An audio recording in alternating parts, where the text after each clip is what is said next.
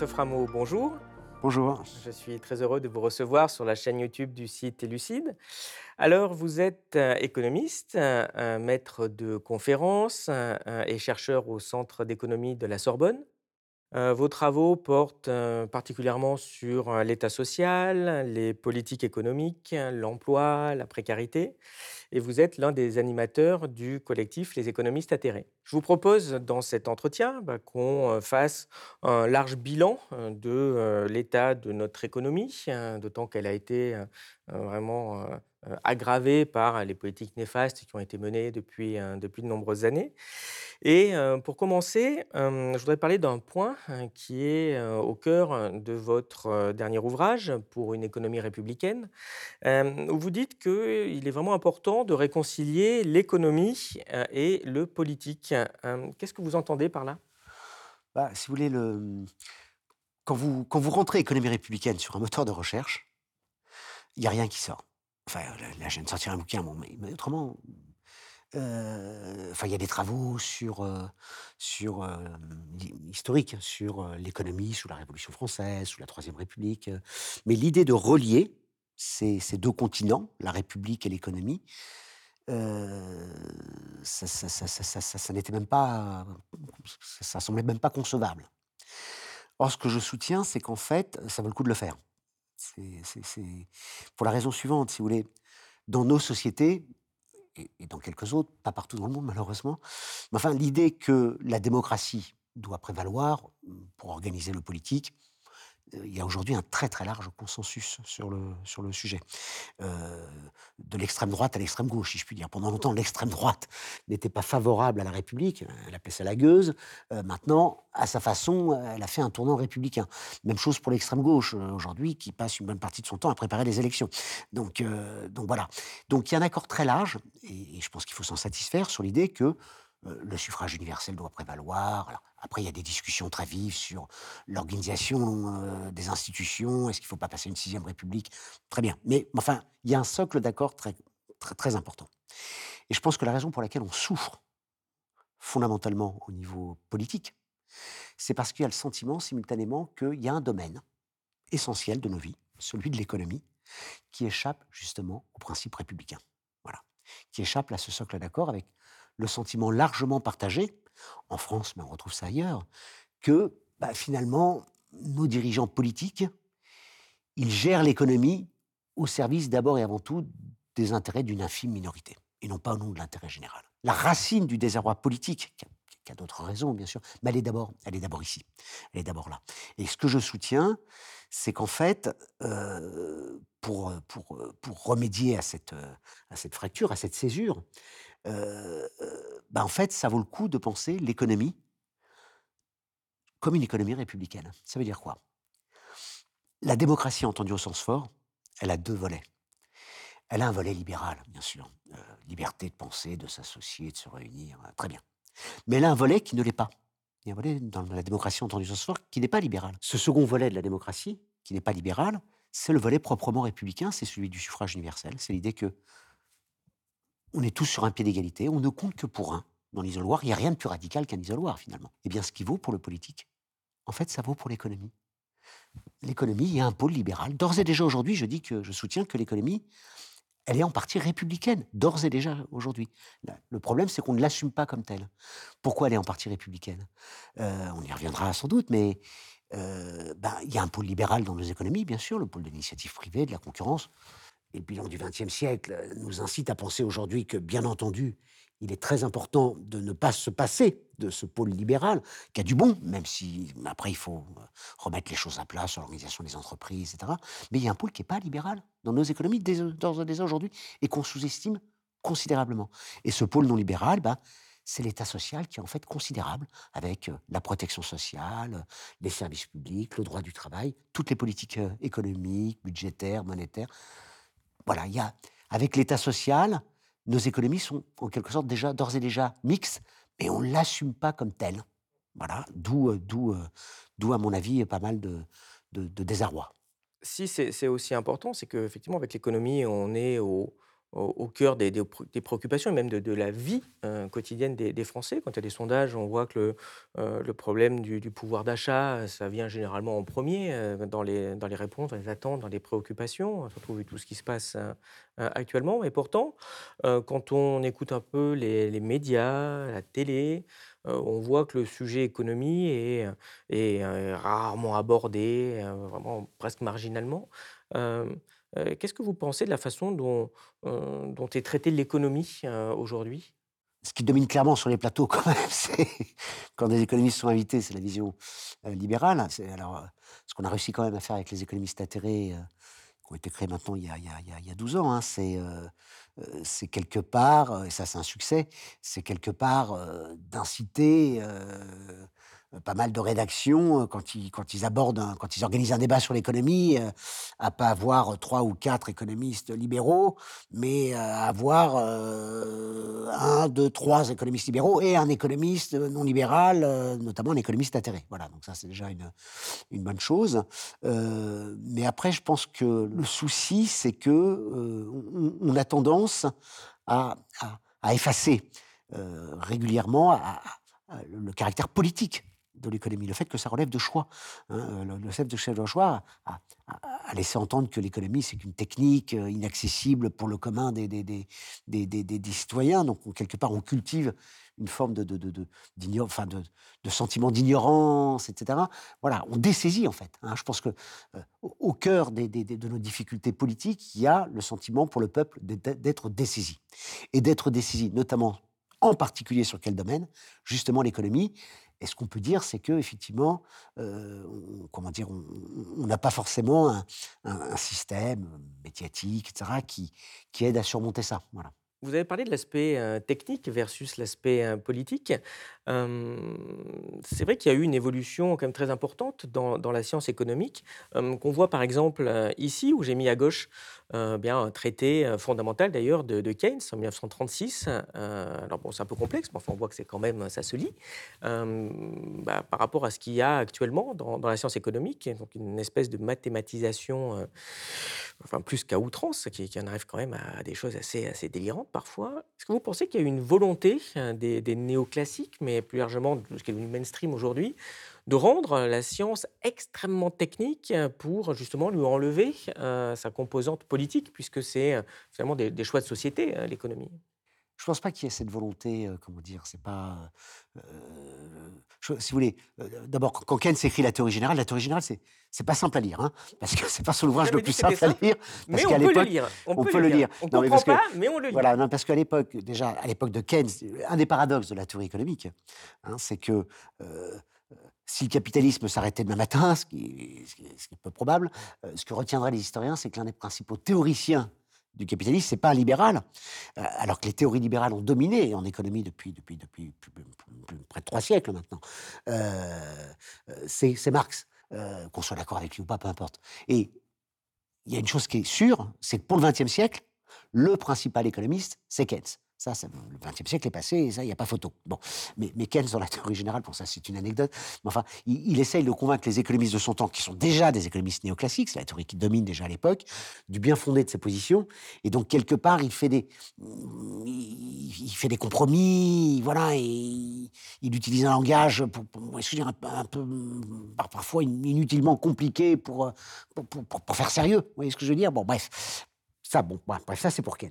Par contre, pour la théorie néoclassique, c'est vrai que l'am l'ambition de la théorie néoclassique, c'est d'élever la science économique au rang d'une science dure, en quelque sorte, hein et en recourant abondamment à l'outil mathématique. Alors attention, tous les économistes aiment bien les maths, on aime bien les stats, on aime bien les maths, heu, ouais, il s'agit voilà, bon. Mais par contre, c'est vrai que, heu, ce qu'on peut dire maintenant, c'est que la façon dont évolue la théorie dominante, c'est qu'on forme d'abord et avant tout des techniciens, hein. C'est-à-dire des techniciens qui perdent le sens en quelque sorte de leur travail. C'est-à-dire quand on lit une thèse aujourd'hui d'économie ou quand on ouvre les principales revues à l'échelle internationale d'économie, c'est vrai que c'est une succession de petits modèles, heu, où on a l'impression que enfin, c'est pas qu'une impression, c'est que ou bien souvent, le voilà, le fait de faire un modèle l'emporte sur le sens même de ce modèle et alors généralement en plus ça, ce modèle, Oui, je veux dire, bon, très mathématisé, mais enfin, ça fait un peu rire les mathématiciens quand même, parce que euh, bon, c'est quand même pas de, c'est quand même pas la pointe avancée des mathématiques. Bah, Bon, surtout que ça repose sur des hypothèses généralement complètement bidons, voilà. du genre tout le monde est honnête, tout le monde est rationnel, tout le monde a la même information, tout le monde oui, alors attention, ça c'est le modèle de base. Maintenant, justement, le modèle de base, c'est ça. D'accord, c'est un modèle de concurrence parfaite, ou euh, voilà, avec des hypothèses. Enfin, maintenant, attention, si, si on attaque un néoclassique en lui disant Ah là là là là là, mais ton modèle de référence est complètement farfelu, il est complètement irréaliste, il va dire Mais non, non, non, attention, euh, la quasi-totalité des néoclassiques, justement, raisonnent en termes d'imperfection. D'accord Donc, euh, voilà. Mais, mais, mais le- le- le gros souci, de mon point de vue, de la théorie néoclassique, c'est la macro. Voilà, c'est la macro, hein, c'est-à-dire que euh, euh, c'est une théorie qui se revendique d'ailleurs comme telle, comme fondamentalement microéconomique, et qui donc, de mon point de vue, et c'était déjà le point de vue de Keynes, ne, permet pas de saisir, et on revient sur ce que je disais tout à l'heure, le point de vue libéral qui se défend, c'est l'idée que le tout est réductible au jeu des parties. Voilà, très bien. Et, et- et d'où le fait que la théorie néoclassique considère que le, point de départ pertinent de toute analyse, c'est le comportement des individus, etc. Bon, le, point de vue républicain et keynésien, le, pendant républicain en économie, c'est Keynes, bien entendu, c'est le keynésianisme. C'est de dire que le tout résulte en partie du jeu des parties. Donc c'est en partie, c'est important le, le- le- jeu des, marchés, etc. La concurrence, Keynes n'était pas du tout pour supprimer euh, la concurrence et les marchés. Mais il y a une part du tout qui est très importante, qui n'est pas réductible au jeu des parties, justement. Voilà. Et donc la macroéconomie, notamment, n'est pas réductible à la, microéconomie. Et c'est quoi cette part du tout? Il faut être concret. Le plein emploi. Le, marché, les, marchés, les eux-mêmes, ça, ne permettent en aucun cas d'atteindre, de- de satisfaire un objectif que doit avoir une société, qui est le plein emploi. Et donc on aboutit à cette aberration, qui est que on a des gens qui sont sans emploi, qui sont au chômage, alors qu'il y a d'immenses besoins insatisfaits et le système ne parvient pas. Et voilà, pour atteindre cet objectif du plein emploi, il y a besoin d'intervention publique. Même chose sur, il y a des domaines, la protection sociale, les services publics, que le marché, quand il les prend en charge, c'est plus coûteux et plus inégalitaire. Euh, il y a la stabilité financière. Plus les marchés financiers sont libéralisés, c'est au cœur de la théorie générale du chapitre 12, notamment de la fameuse théorie générale de Keynes, euh, plus les marchés financiers sont libéralisés, vous dit Keynes, eh bien plus, en fait, il va y avoir une alternance de bulles et de cracks. C'est leur respiration naturelle. Et donc, à nouveau, il y a besoin d'intérêt- d'intervention publique pour porter l'intérêt général. Euh, oui, mais pour qu'il y ait ces interventions publiques, il, faut qu'il y ait des hommes politiques qui se saisissent de, de la problématique. Comment vous jugez, euh, euh, je dirais, le, le niveau de compréhension de l'économie par notre classe politique? Écoutez, ce, qui est, ce qui est souvent. ce, qui, ce qui guide un, un homme politique, mais dans le bon sens du terme, c'est le pouvoir. À, n'importe quel niveau. Et, quand je dis dans le bon sens du terme, on a besoin de pouvoir. Mais pour le coup, euh, là, où, il y a une, difficulté, bien entendu, c'est que ben, nos sociétés, c'est pas que le politique, c'est aussi l'économie. D'accord? Et là, le problème, bien entendu, qu'il y a, c'est quel, quel pouvoir on se donne sur l'économie, justement, pour que l'économie fonctionne en étant guidée par un souci d'intérêt général. Il y a un dessaisissement par le politique des questions économiques qui, alimente le sentiment de dessaisissement, bah, justement, par le peuple de, ce domaine-là, hein, puisque bah, le peuple, il élit des représentants pour justement, euh, assurer du pouvoir sur la sphère économique. Et il y a le sentiment que, à ce niveau-là, les représentants politiques font pas leur job, euh, très clairement. hein. et, je pense que ce sentiment, il est, il est, il est fondé. euh, il est fondé largement, alors avec une nuance bien, bien entendu importante, qui est que ce qui domine, qui plus est depuis 40 ans, c'est le, libéralisme, le social-libéralisme, le néolibéralisme, bon, euh, avec des, des, des hommes et des femmes politiques, donc, qui servent, à proprement parler, les intérêts d'une infime minorité, qui servent les... Là, là, donc là, on a... On a, on a ce, qui, ce qui alimente la crise politique, c'est aussi, là, pour le coup, ce, sentiment qu'on est dans un, dans un tunnel sans fin de- de- de néolibéralisme dont on sait pourtant que ça ne fonctionne pas. Ces podcasts ne vivent que grâce à vos abonnements à notre site. Si vous aimez notre travail, vous pouvez nous soutenir en vous abonnant sur elucide.media. Vous y retrouverez de nombreux contenus exclusifs pour aiguiser votre esprit critique. Quand on parle d'oligarchie, on en vient naturellement à Emmanuel Macron. Alors comment euh, vous, euh, vous qualifieriez sa, sa politique économique euh, depuis ces deux mandats? C'est une politique néolibérale hein, qui, qui approfondit, si vous voulez, qui assume, en quelque sorte, ce qui a été fait depuis 40 ans. Hein, ce qui a été fait depuis 40 ans. Il y a, un ouvrage euh, que, que, que j'apprécie euh, beaucoup sur le sujet, qui est un ouvrage d'Aquilino Morel, hein, qui s'appelle L'opium des élites, hein, qui, je trouve, est un très très bon résumé des 40 dernières années et qui explique qu'en fait, que le tournant néolibéral à l'échelle mondiale, Bien entendu, il y a, il y a eu euh, Reagan et ses conseillers, Thatcher et ses conseillers, etc. Mais d'une certaine façon, ceux qui ont été le plus loin dans la systématisation, la théorisation, la mise en œuvre euh, du projet néolibéral, c'est c'est la gauche social-libérale, avec euh, notamment la figure de Delors qui vient de, de- de décéder, de- de- auquel d'ailleurs on, doit rendre hommage quelque part, d'une certaine façon, c'est qu'il a toujours été cohérent. Il n'a jamais menti d'une certaine façon sur le fait que son programme, c'était effectivement ce, social-libéralisme. Et donc, voilà, à la Commission européenne pendant dix ans, alors que ce n'était pas prévu que ce soit un Français à l'époque, hein, il était président de la Commission européenne, et qu'est-ce qu'il met en œuvre Euh, L'acte unique européen, euh, qui, organise à partir de 82, de- de- depuis 86, la libéralisation des, marchés à l'intérieur de l'Union européenne, le libre-échange, la, finance libéralisée, le traité de Maastricht, le passage à une monnaie unique euh, fondamentalement conçue comme un, comme un corset euh, euh, néolibéral, l'euro. Voilà, dans le même temps, on a Pascal Lamy à l'OMC. Enfin voilà, on, a quelque chose, on a quelque part un, projet, un, projet très, très, cohérent. Et donc, bien entendu, voilà, là, depuis 40 ans, on a une- on a une, on a ce qu'on appelle des politiques néo. On a changé de modèle. Alors attention, on reviendra peut-être dans la discussion. Ce que je soutiens malgré tout, c'est que le néolibéralisme n'a pas tout emporté. Voilà. Je pense que c'est important de. On, a changé de modèle. Il a réussi à changer des choses fondamentales, mais attention à un discours défaitiste qui conduit ensuite à des, à des formes de déploration, si je puis dire, euh, qui laisse entendre que le néolibéralisme a tout emporté et qu'il n'y a plus d'État social. Je pense que là, là c'est un pas qu'il ne faut pas franchir. hein. Mais, mais comment vous, vous qualifieriez cette économie néolibérale? C'est quoi ses caractéristiques? Écoutez, moi, mon point de vue, c'est de soutenir que au XXe siècle, on a eu une véritable révolution. Voilà, dans tous les pays du monde. Euh, c'est la révolution de l'État social, en fait, qui, qui- qui se met en œuvre dès la fin du 19e. Bon, passons sur l'histoire. Euh, avec quatre piliers. La protection sociale, le droit du travail, puis le droit à la négociation collective de façon connexe, les services publics, et puis toutes les politiques économiques, budgétaires, monétaires, politiques de redistribution des revenus, politiques commerciales, industrielles, de, soutien à l'activité à l'emploi, d'inspiration keynésienne. Ça, c'est l'État social. Très bien. Le projet d'ensemble du néolibéralisme, qui commence à s'imposer au début des années 80, dans tous les pays du monde, c'est de remettre en cause ces quatre piliers.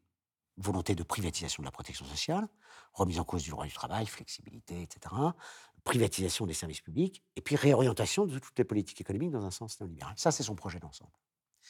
Est-ce que le néolibéralisme a entièrement réalisé son projet? Non. Je pense qu'il faut tenir une ligne de crête qui n'est pas facile à tenir, entre ne pas sous-estimer l'ampleur des remises en cause qui ont été introduites par le, néolibéralisme, qui sont réelles, et puis dans le même temps ne pas laisser entendre que, que le néolibéralisme est parvenu à mettre à bas entièrement l'État social. Non. En fait, là où le néolibéralisme est parvenu, sur tous les domaines, il, a essayé.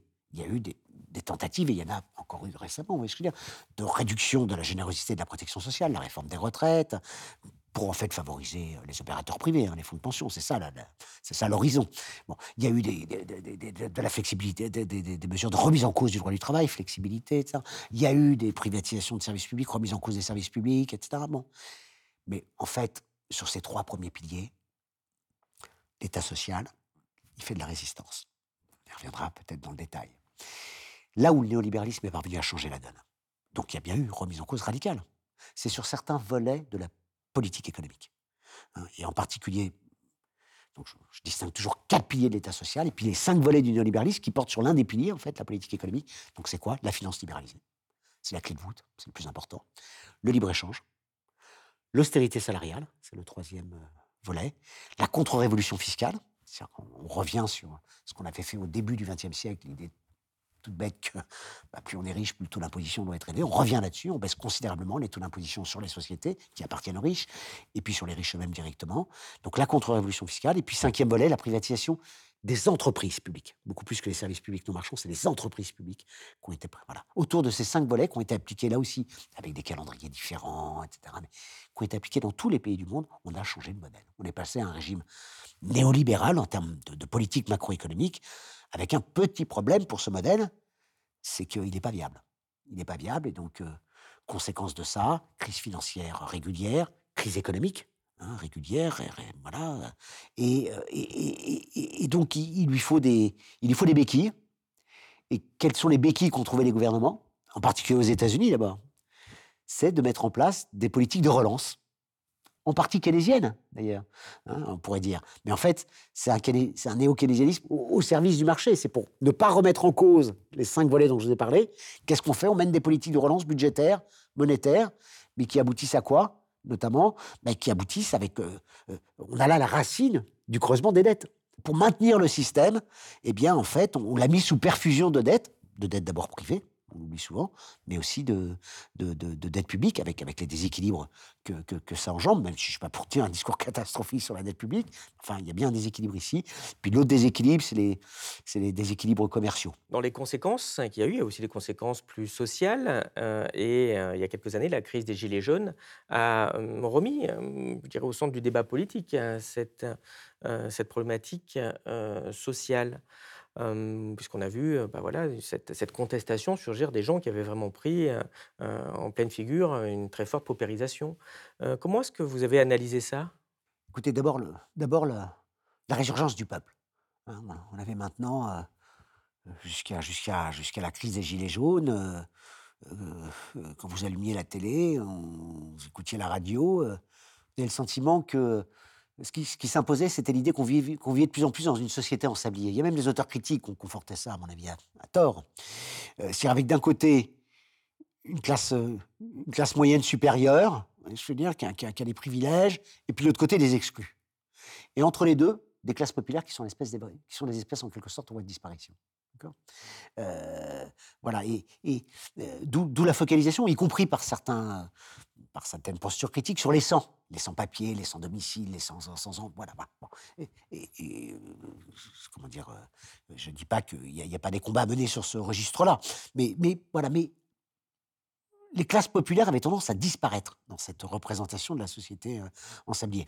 Mais, mais voilà, et donc pour moi, le mouvement des Gilets jaunes, c'est d'abord voilà, c'est d'abord quelque chose de tout à fait salutaire, dans le sens où ça, euh, comment dire, ça, ça, ça, ça, ça, remet euh, à l'agenda la centralité des classes populaires moyennes euh, dans nos sociétés. Il y, a un chiffre qui est sorti il y a, a, a a deux, a ans, le, nombre de cadres dépasse le nombre d'ouvriers. Donc il y en a qui ont dit ah là là, ça y est, on est une société de cadres. Non, euh, en fait, les cadres s'ont augmenté, mais enfin, il n'y a que 20% des gens qui sont cadres. Et attention, dans les cadres, il y a cadres et cadres. Hein. on met tous les enseignants euh, du secondaire, notamment dans, dans, dans, les cadres, qui ne roulent pas sur l'or, vous voyez ce que je veux dire On en a entendu parler récemment. Donc tous les cadres ne sont pas des cadres dirigeants.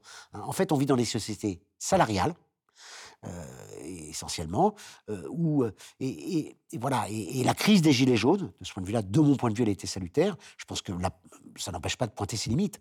Hein. il y avait une forme de, comment dire, il y avait une, forme de, rejet de l'organisation, de la structuration politique, aux antipodes de ce que je disais tout à l'heure, la nécessité du pouvoir, la nécessité de, s'organiser, pour voilà, qui, qui, à mon avis, était, a conduit à une impasse. mais au-delà de ça, il y avait quelque chose de, de, profondément salutaire dans l'exigence d'un changement, non seulement de reconnaissance du peuple, mais d'un changement de politique économique au service du peuple. Je pense que ça, c'est tout à fait salutaire. Alors, on voit que rien n'a changé dans le fond. On voit aussi, surtout en cette période, une dégradation de nombreux indicateurs économiques. Donc, on va regarder tout ça un peu plus en détail et on va commencer ben, par l'indicateur STAR, qui est la fameuse croissance de, l'économie. Et on voit qu'elle s'effondre depuis, depuis plusieurs, plusieurs trimestres. à quoi c'est dû? Bah, Il y, a eu, il y, a eu y a eu la crise du, il y a la crise Covid, bien entendu, et puis il y a la crise d'inflation. Bon, il y a un choc là lié, à, à, des éléments externes. Et, et, donc voilà, on a le Covid d'abord. À la suite du Covid, on voit bien sur le graphique, c'était reparti. D'accord? En 2021, l'économie repart, enfin elle rattrape en fait. Donc on a taux de croissance importants, mais après, boum. Mais ce qui est important malgré tout, de mon point de vue, c'est de dire que s'ajoute à ces chocs conjoncturels, qu'on ne peut pas imputer directement au néolibéralisme. On ne peut pas dire que c'est le néolibéralisme qui est responsable du satané virus ou, de, la crise d'inflation. Euh, mais par contre, s'ajoute à ça le fait que on est justement dans une construction néolibérale qui ne permet pas de sortir par le haut de ces chocs. Hein. Et, en particulier dans, dans, une zone qui est la zone euro, hein, qui est, l'Europe euh, en général. Hein. parce que ce qui est quand même remarquable, c'est que les États-Unis repartent beaucoup, beaucoup mieux d'une certaine façon euh, que, que, que, que l'Europe qui est engluée dans ces politiques néolibérales, même s'il y a eu des inflexions, on y reviendra éventuellement. Mais enfin, voilà, donc on a, on a, ces, on a ces, si vous voulez, le Covid a montré que il fallait, il y avait des choses qui fonctionnaient pas dans nos économies, qu'on avait été beaucoup trop loin dans le libre-échange. Le principal reproche qu'on peut faire à Macron, c'est les priorités qu'il s'est fixées. Voilà. Est-ce que c'était ça la priorité? Est-ce que c'est la priorité, c'était de remettre encore une couche dans les cadeaux fiscaux, euh, etc., au nom d'une politique d'attractivité qui est en fait une politique qui est un jeu à somme nulle? Puisqu'en fait, on accepte le libre-échange, on accepte, on ne remet pas en cause fondamentalement la finance libéralisée. Et donc, qu'est-ce qui reste au gouvernement? Ben, Il faut être attractif. C'est-à-dire il faut faire sans arrêt des cadeaux fiscaux au capital, etc., pour, pour, pour, qu'ils restent chez nous, qu'ils viennent chez nous, et pas dans les pays, et pas dans les pays voisins, qui sont supposés être nos partenaires, les pays. Donc il y a la concurrence fiscale, y compris à l'intérieur de, de l'Union européenne. Et donc, la principale reproche, c'est les priorités qu'on se fixe. Le gouvernement, Macron, ne s'est pas fixé les priorités qu'il aurait dû se fixer. Il y a d'immenses besoins insatisfaits. Oui, mais ça, justement, est-ce que c'est pas parce qu'il est prisonnier de ce modèle euh, actuel qui repose bah, sur, sur ça, sur cette idéologie de, de, de la croissance? Est-ce que, est que d'ailleurs cet indicateur de, de croissance, est-ce qu'il est toujours pertinent aujourd'hui parce qu'il est remis aussi en question par, des, euh, euh, par différents euh, penseurs qui, pour des raisons économiques ou écologiques, expliquent qu'il il faut peut-être arrêter avec ce fétichisme de, de la croissance, imaginer d'autres indicateurs peut-être pour bâtir les politiques économiques et donc changer de modèle, comme, comme vous le dites? Je suis très dubitatif là. C'est peu de le dire. C'est très peu de le dire. Je pense que le PIB, donc la croissance du PIB, c'est un indicateur extrêmement précieux extrêmement précieux. Pourquoi il est précieux? Parce que dans tous les pays du monde, il faut savoir que le PIB, c'est un des indicateurs qui est issu des comptes nationaux. Et les comptes nationaux, euh, euh, on les calcule de façon harmonisée dans tous les pays du monde. C'est une commission de l'ONU, c'est pas l'Assemblée générale, hein, qui édicte les règles de comptabilité nationale. Et tout ça depuis euh, la fin de la Seconde Guerre mondiale. Avec l'idée qu'on avait besoin d'instruments pour que les gouvernements, politiques keynésiennes, puissent piloter l'économie. Les comptes nationaux, c'est un instrument pour piloter l'économie. Les néoclassiques, ils n'aiment pas les comptes nationaux. Et alors pourquoi le PIB c'est très important? Parce que dans tous les pays du monde, on le calcule de trois façons différentes. Et on arrive à l'euro près au même chiffre. Première approche, c'est celle à laquelle on pense tout de suite, c'est l'approche production. Le PIB, c'est une somme de valeur ajoutée. Mais attention, en sachant que dans ces valeurs ajoutées, on, met, on prend en compte les services publics non marchands. Grâce au PIB, à la façon dont il est calculé, mais c'est pour ça aussi que je le défends, on peut dire euh, un fonctionnaire, c'est pas un improductif qui est financé par un prélèvement sur quelqu'un qui travaille dans le privé, qui c'est le seul productif. Non, non, pas du tout. Dans tous les pays du monde, on considère que les fonctionnaires augmentent le PIB. En France, ils augmentent le PIB à hauteur de, de l'ordre d'un cinquième, de l'ordre de près de 20%. En fait, ce qui change entre un fonctionnaire et quelqu'un du privé, c'est, comment dire, quand vous travaillez dans le privé, là, votre, votre, votre production, elle est validée par la vente du produit. Quand vous êtes fonctionnaire, votre production n'est pas validée par la vente du produit, puisque l'accès au service public, il est gratuit. Euh, vous payez, vous ne pas votre carte bleue quand vous rentrez à l'école, euh, à la crèche, euh, quand, vous marchez sur un trottoir, quand vous rentrez dans un commissariat, etc. Bon. par contre, c'est n'est pas gratuit. C'est payé comment? Par l'impôt. Voilà. L'impôt, ça, stricto sensu, hein, la part des prélèvements obligatoires qui sert à payer les services publics, qui est qu'une petite part en fait des prélèvements obligatoires. L'essentiel, ça va sur la protection sociale. Ben, l'impôt, ça, ça, joue le même rôle que le prix de la baguette de pain quand vous rentrez dans une boulangerie. Voilà, vous, payez euh, votre service. Très bien, approche production. Mais on a exactement le même chiffre, approche revenu. Le PIB, c'est une somme de revenus. Des salaires, entendu au sens large, dedans mettre toutes les cotisations sociales, des profits, les revenus des indépendants, etc. Et approche demande. On a exactement le même chiffre. Et donc, si vous voulez, ceux qui disent, pour de bonnes raisons, il faut toujours, je pars toujours du principe que quand des adversaires ont des propos qui portent, il faut y prêter attention, c'est qu'ils mettent le doigt sur quelque chose d'important. Je suis absolument opposé au test sur la décroissance. Je pense qu'il faut faire décroître certaines activités, etc. Il n'y a, pas de souci. Mais, comment dire le, problème auquel on est confronté là, c'est que euh, si, vous baissez le PIB pour baisser l'activité, pour moins émettre de gaz à effet de serre, parce que c'est ça qui est, en jeu notamment euh, derrière, mais le problème c'est qu'il faut baisser les revenus. Et alors là, vous allez me dire, mais avec la réduction des inégalités, on peut permettre aux pauvres et aux classes moyennes de ne pas subir. C'est faux. C'est faux, hein, c'est-à-dire que, euh, chiffre à l'appui, je peux, vous montrer que, en fait, en réduisant drastiquement les inégalités, je suis pour réduire drastiquement les inégalités, d'accord? L'État social les réduit déjà beaucoup, hein, enfin, on y reviendra éventuellement, mais donc, euh, euh, on peut, il y a de la marge, hein, mais si on baisse le, comment dire, si on baisse le, PIB de 10 points, par exemple, 10 points, en sachant que c'est pas grand-chose, si je puis dire, dans ce qu'il faut faire pour réduire les émissions de gaz à effet de serre. Hein. Si on parie d'abord sur la décroissance pour réduire les émissions de gaz à effet de serre, vous avez bien compris que l'horizon, c'est euh, la neutralité carbone à l'horizon 2050. Euh, euh, donc, si vous pariez sur le PIB, ça veut dire qu'il faut réduire le PIB de 85%. vous suivez, d'accord, sur les effets sur le revenu. Hein, bon, donc, même en réduisant le PIB de 10%, ben, en fait, on s'aperçoit que même si vous prenez, si vous faites baisser drastiquement le revenu des 10% et à l'intérieur des 1% les plus riches, etc., ben, en fait, vous pouvez plus, vous n'avez plus les moyens bah, d'augmenter le revenu des, des, des, des, plus pauvres ou voilà, dans, notre, dans notre pays. Alors on sait qu'il y a d'immenses besoins, besoins, besoins satisfaits. Et dernière chose, pour la transition écologique, on a besoin d'investissements massifs. C'est le côté demande. D'accord? Donc il y a besoin, je pense que l'enjeu, c'est vraiment de réorienter la production. C'est pas de la faire baisser. Oui, parce que dans ce cadre-là, il y a un grand débat entre des gens qui nous parlent de croissance verte aussi, nous avons rêvé qu'on peut continuer comme, comme aujourd'hui, finalement sans fin, puis ceux qui proposent la, la décroissance. comment vous, vous résumeriez finalement ces deux, ces deux pistes? Quelles sont leurs conséquences Et bah, pour vous, laquelle est la meilleure à suivre? L'idée, derrière l'idée de la décroissance, il y a l'idée que le découplage entre croissance et émissions de GES n'est pas possible. C'est faux. C'est faux. C'est faux, pourquoi À l'échelle mondiale, déjà, il faut savoir qu'il y a un découplage relatif, heureusement, qui se met en œuvre depuis plusieurs années. Hein, ça veut dire quoi? Ça veut dire que les, les, les, émissions de GES augmentent moins vite que la croissance du PIB. Croissance du PIB, à l'échelle mondiale, euh, vous avez bien compris que c'est important pour les trois quarts des habitants de la planète, qui ne vivent pas dans des pays très riches. Hein, parce qu'un des problèmes, bien entendu, de la décroissance, si je puis dire, c'est qu'il y, a, quand même un, petit discours, euh, un petit discours bien, bien, bien occidentalo-centré. Enfin, vous voyez ce que je veux dire C'est un, discours de riche, quoi. On va pas, on va pas dire aux pays les, moins riches de, vous n'avez plus le droit de, vous développer, etc. Or, les émissions de gaz à effet de serre, ça concerne le monde entier. Bon, premier problème.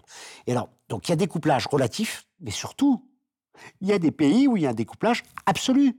C'est-à-dire où il y a baisse des émissions de gaz à effet de serre. Il y a une vingtaine de pays, dont la France. Quand je dis baisse des émissions de gaz à effet de serre, c'est y compris en prenant comme indicateur l'empreinte carbone. L'empreinte carbone, c'est à vous comptabiliser non seulement les émissions sur le territoire national, mais y compris les émissions importées, qui sont très importantes, puisqu'on importe plein de biens, de Chine d'ailleurs, etc. On prend ça en compte. Eh bien, en prenant ça en compte, depuis 2005, les émissions de GES de la France baissent. Voilà. Et, et qu'est-ce qu'il faut faire? Ben, Si vous voulez, pour réduire les émissions de gaz à effet de serre, il n'y a pas 36 solutions. Bon, il y a le volet population. Enfin bon, il y a, il y a la production, effectivement. Sur le papier, c'est la fameuse équation de Kaya, hein, un économiste japonais qui a, formulé ça de façon toute bête. Euh, vous pouvez jouer sur la production, effectivement. Sur le papier, en réduisant la production, toutes choses égales par ailleurs, vous pouvez réduire les émissions de gaz à effet de serre. Bien sûr, il n'y a pas de souci. Mais ce que je vous dis, c'est que jouer là-dessus, c'est pas viable socialement. Ça permet pas de concilier le rouge et le vert, si je puis dire. Voilà, voilà. C'est pas viable socialement. Euh, et puis il y a les deux autres variables. C'est réduire l'intensité énergétique du PIB, c'est-à-dire la, quantité d'énergie que vous, utilisez pour produire, et réduire l'intensité carbone de l'énergie. C'est ça les deux. Et je pense que les variables sur lesquelles il faut jouer, c'est d'abord et avant tout sur ces deux dernières variables. Donc il faut réduire notre consommation d'énergie. Euh, voilà, donc l'isolation thermique du bâtiment, c'est très important. Développement des transports collectifs, de la voiture électrique quand on ne peut pas se passer de la voiture, et Dieu sait que dans plein d'endroits, on ne peut pas s'en passer. Et puis, il faut. On, entend souvent ça, mais en fait, en pratique, on ne voit pas de grands, de grands, de grands chantiers. Quand on en est très très loin, on vous parle de, de rénovation du, en effet, du, bâtiment. On vous dit qu'il faudrait faire 700 000 par an. On fait 70 000, quoi. C'est. mais justement, on dit bon, on va mettre des voitures électriques. Enfin bon, déjà, on a du mal avec nos systèmes électriques actuels. On voit qu'il va falloir produire beaucoup plus. On voit qu'il va falloir aller prendre beaucoup plus de métaux. Enfin, c'est quand même des. on a l'impression qu'il y a quand même très loin entre, entre le rêve et la réalité là-dessus. Non, je vous répète, aujourd'hui, les émissions de gaz à effet de serre, en prenant en compte les émissions importées, elles baissent de l'ordre de 2,5-3% par an en France.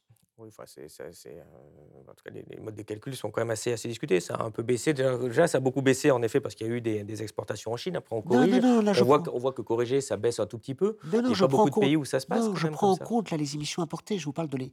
Je vous parle de l'empreinte. Donc, c'est sûr que s'il reste que des traders, on va plus émettre beaucoup de gaz à effet de serre. Mais, il n'y a plus beaucoup de. Non, mais là, je vous prends en compte les émissions importées. L'empreinte carbone, ça prend en compte les émissions sur le territoire national et les émissions qui sont contenus dans les biens qu'on importe. Donc ça prend en compte les effets de délocalisation. Ça, il n'y a pas, voilà. Donc là, on est sur une, comment dire, une baisse de l'ordre de 2,5, indépendamment de l'effet Covid, etc., de l'ordre de 2,5. Et ce qu'il faut, il n'y a plus d'industrie. S'il n'y a plus d'industrie, il n'y a plus de pollution. Mais non, mais ce qu'il oui, mais j'ai bien compris. Mais ce qu'il faut, c'est accélérer tout ça. Vous voyez ce que je veux dire? C'est accélérer. Euh, euh, c'est accélérer. On est, excusez-moi, je précise. On est sur une baisse de 2,5% sur les émissions sur le territoire national. Il faut doubler c'est pas inaccessible. Vous voyez ce que dire? Il faut doubler à l'horizon 2030, 2050. Il faut doubler pour arriver à, une baisse des émissions de 55% à l'horizon 2030 et, 85% d'émissions, d'émissions nettes en, d'émissions en, 2050. Sur le, comment dire, sur les, sur le, quand on prend en compte les importations, la baisse de mémoire, elle est entre 2005 et 2021 on a une baisse de 13% de l'empreinte carbone. Donc, c'est pas, c'est moins que 2, par an, d'accord? On a une baisse. Donc, donc, vous voyez ce que je veux dire? Donc, il y a, y a, alors, un des problèmes des objectifs européens, c'est qu'ils portent que sur les émissions sur le territoire national. Ils ne prennent pas en compte les émissions. Alors, bah, c'est pas, pas, pas possible, ils sont pas bêtes aussi. Non, mais c'est pas ça, non, c'est pas complètement aberrant. C'est l'idée que tous les pays doivent mettre en place. C'est pas complètement aberrant de raisonner comme ça. Voilà. Ah, mais ça entend dire oui. la Chine n'est pas partie pour faire ça, l'Inde n'est pas partie pour faire ça. Tous les pays qui se développent ne sont pas partis pour baisser leurs émissions. C'est pas vrai. C'est pas vrai. C'est pas vrai de dire que la Chine, l'Inde, etc. sont pas soucieuses de ça. Pas ah, mais ils sont soucieux, mais je veux dire, ça va prendre un temps euh, conséquent. Ah, ils, ont des gros objectifs pour 2050. Je dis pas le contraire. Je dis c'est pas tout de suite, quoi. C'est compliqué. D'accord, mais, mais bon, mais je pense que quand même, le, ce qu'on doit avoir comme stratégie, c'est de dire d'abord, il faut relocaliser les productions. Alors, relocaliser les productions, ça rend plus difficile les objectifs à atteindre, effectivement. Hein, puisque, comme les objectifs, c'est les émissions sur le territoire national, hors importation, on raisonne, si vous voulez, les objectifs, moins 55% en 2030, moins 85% en 2050, ce n'est pas les objectifs qui sont basés sur l'empreinte carbone, qui prend en compte les importations. Elles sont basées sur les émissions sur le territoire national. D'accord? Donc, donc, quand on relocalise des productions, ça rend plus difficile, mais il faut le faire. Il faut le faire parce que parce que c'est parce qu'on sait que les délocalisations de production, bah, ça fait du dumping environnemental. En fait, hein. il y a des entreprises qui vont qui vont produire ailleurs parce que les normes environnementales, y compris en matière des émissions de GES, sont moins contraignantes, sans parler du dumping social, bien entendu. Bon, donc il faut relocaliser hein, des productions parce que c'est bon pour la planète, si je. Puis c'est bon pour l'emploi et c'est bon pour le social. De mon point de vue, dans ce qu'on appelle l'équation de Kaya, les variables sur lesquelles on peut jouer, c'est l'intensité carbone de l'énergie. Donc il faut effectivement, il faut transformer les modes de production, il faut réorienter les productions aussi. Hein. C'est vrai que, alors là, part de vérité, des tests sur la décroissance une bataille culturelle, y compris vis-à-vis des jeunes, sur le fait que ce qui est important, c'est pas forcément de changer de paire de tennis hein, tous, les, tous, les, tous les deux mois. Vous ce que je veux dire? Euh, C'est euh, la culture, c'est important. Le, voilà. Donc, euh, et, ça, voilà, et, la, culture, les soins, l'éducation, tout ça, c'est très important. Ça consomme moins d'énergie. Bon, donc il faut réduire l'intensité énergétique du PIB, consommer moins d'énergie pour produire la même quantité. Et par ailleurs, il faut décarboner L'énergie, ça veut dire quoi décarboner Ça veut dire l'électrifier. pour l'essentiel. hein. Euh, donc il faut augmenter la production d'électricité. Et pour augmenter la production d'électricité, de mon point de vue, c'est en débat dans les économistes atterrés, mais enfin je fais partie de ceux qui considèrent que euh, maintenant l'expérience est faite, le, le contre-modèle allemand est saisissant, euh, il faut développer les renouvelables, bien sûr, mais il faut aussi, et peut-être d'abord, développer le nucléaire, qui a le mérite d'être pilotable et pas intermittent. Alors, autre indicateur euh, euh, problématique, euh, donc en 2023, euh, enfin 2022-2023, l'inflation a, fortement augmenté. Je vous rappelle d'ailleurs que vous pouvez retrouver tous ces graphiques sur notre site Elucide où on a fait un grand bilan de l'année économique 2023. Donc l'inflation a, atteint plus de, plus de 7%, beaucoup plus sur l'alimentaire, ce, qui a- frappé durement de, nombreux, Français. À, quoi, à quoi est due cette crise? De l'inflation? Deux lectures possibles. Lecture libérale, euh, l'inflation est toujours d'origine monétaire. hein. Et donc il y a l'idée que, euh, en fait, c'est parce que les, banques centrales ont été beaucoup trop laxistes, euh, ont fait des politiques monétaires beaucoup trop accommodantes, que finalement l'inflation, l'inflation est réapparue. Bon, avec un petit souci dans cette lecture, c'est que les politiques monétaires accommodantes, ça date de 2008. Et donc, vous voyez ce que je veux dire Il aurait fallu attendre quasiment euh, 15 ans pour que les politiques accommodantes se traduisent finalement par de l'inflation. Le délai de réaction est quand même un peu, un peu lent. Lecture keynésienne qui est la même, l'inflation est toujours d'origine réelle. Elle est liée à une pression sur les coûts. Et donc, qu'est-ce qu'on a eu en 2022-2023 Euh, Eh bien, euh, première chose qu'on a eue, c'est euh, la sortie du Covid, excès de demande, les gens veulent consommer, peuvent consommer, mais l'offre ne suit pas parce que des organisations des chaînes de valeur, ta, ta, ta, la Chine qui continue à confiner, papa. Et puis deuxième choc inflationniste, l'inflation par les coûts à nouveau, liée à la liée à l'explosion du prix des matières, premières, notamment des, produits énergétiques, gaz, pétrole. Euh, voilà, donc on a, on a une double explosion par les, par les, par les, à la fois par les coûts et par la, par le coût et par la demande, d'accord, qui, qui, aboutissent. Alors, le problème qu'on a, si vous voulez, c'est que, là, on commence à y voir un peu plus clair quand même. C'est qu'est-ce qu'on fait, les gouvernements? Face à ça, ils ont, mené ils, ont, ils, ont, mis- ils ont appuyé sur la pédale de frein. Alors, aux États-Unis, ça peut en partie se concevoir. Si vous voulez, les États-Unis avaient mis des plans de relance absolument extravagants. Oui, je suis keynésien, mais moi-même, je dis que les plans de relance mis en place par Trump, puis ensuite prolongés par Joe Biden, étaient énormes. Et je suis favorable à ce type de plan de relance, d'accord, de la demande. Mais avec un problème qui est que l'offre avait du mal à suivre. Donc, si vous voulez, aux États-Unis, on peut dire qu'il y avait surchauffe, en quelque sorte. Et donc, l'idée que la Banque centrale appuie sur la pédale de frein en augmentant ses, ses- taux d'intérêt, ça peut se concevoir. Le problème, c'est qu'en Europe, on a en quelque sorte suivi alors que, alors qu'il y avait, on n'était pas dans cette situation. On n'était pas fondamentalement dans cette situation. En Europe, ce qui jouait principalement, c'était, euh, la, la, crise énergétique, c'est la flambée des, prix du gaz et du pétrole, et notamment du prix du gaz lié à la dépendance. Tout se tient, hein, que, à la servitude volontaire que l'Allemagne avait nouée avec la Russie autour du, gaz pour sortir du nucléaire. Bon, Euh, voilà. Et donc le, fait que le fait que la Banque centrale européenne, les di- dirigeants européens décident d'appuyer sur la pédale de frein alors qu'on n'est pas dans la même situation qu'aux États-Unis. Alors le fait de ne pas le faire, ça pouvait poser des problèmes de taux de change, etc. Mais enfin, passons. Mais bon, c'est- plus contestable. Mais quoi qu'il en soit, hein, ce qu'on peut dire euh, aujourd'hui, c'est que euh, on est dans un scénario quand même, alors sous réserve du contexte géopolitique, euh, qui bien entendu est assez agité, comme vous l'aurez remarqué en ce moment. Bon, euh, on est dans un contexte malgré tout de désinflation, hein, qui, qui le, taux d'inflation baisse beaucoup plus rapidement que ce qui avait été, euh, que ce qui avait été euh, anticipé, et donc ça conforte bien l'idée qu'on avait un choc réel lié, euh, lié sortie du Covid, tension sur les, sur les, ten- tension sur les, sur les, sur les matières premières, qui était, qui était un choc quelque part transitoire. Vous voyez ce que je veux dire? Bon, euh, mais, mais, mais donc, euh, mais appuyer sur la pédale de frein, comme on l'a fait en Europe, ça se justifiait pas. hein. Quand je dis en Europe, en particulier dans des pays comme la France, où on a encore un, taux de, Christophe, un taux de Christ- chômage très important. Quand l'inflation est à 7%, on ne va pas laisser des taux d'intérêt à 0% quand même. Enfin, le, problème des taux d'intérêt, c'est d'abord. de- Bah oui, mais il faut coller, faut coller avec Oui, l'inflation quand bien même. sûr, bien sûr, oui. Enfin, mais ils, ils sont qu'à 4, hein, les taux. tout Ils, à fait. ils sont revenus à un taux normal. Ils sont même en dessous de 4 aujourd'hui. Oui, enfin, Ils sont largement. Non, non, ils sont en de 4 là aujourd'hui. Ils sont tombés. ils- ils- Non, non, tout à fait. Mais non, non, mais je dis pas que euh, la politique. Mais, mais si vous voulez, le message envoyé malgré tout, c'était bien l'idée. hein, euh, euh, aux États-Unis, très clairement, y compris, c'était euh, comment dire, c'était assumé. hein. il faut, il faut provoquer quelque part un ralentissement de l'activité, d'accord, pour pouvoir juguler l'inflation. Bon, et en Europe, quelque part, le- ce, ce discours a été aussi repris. Hein, L'idée que, ben voilà, il faut, il, faut, il faut appuyer sur la pédale de frein pour, euh, pour que- comme si l'économie était en surchauffe. Elle était en partie en surchauffe aux États-Unis.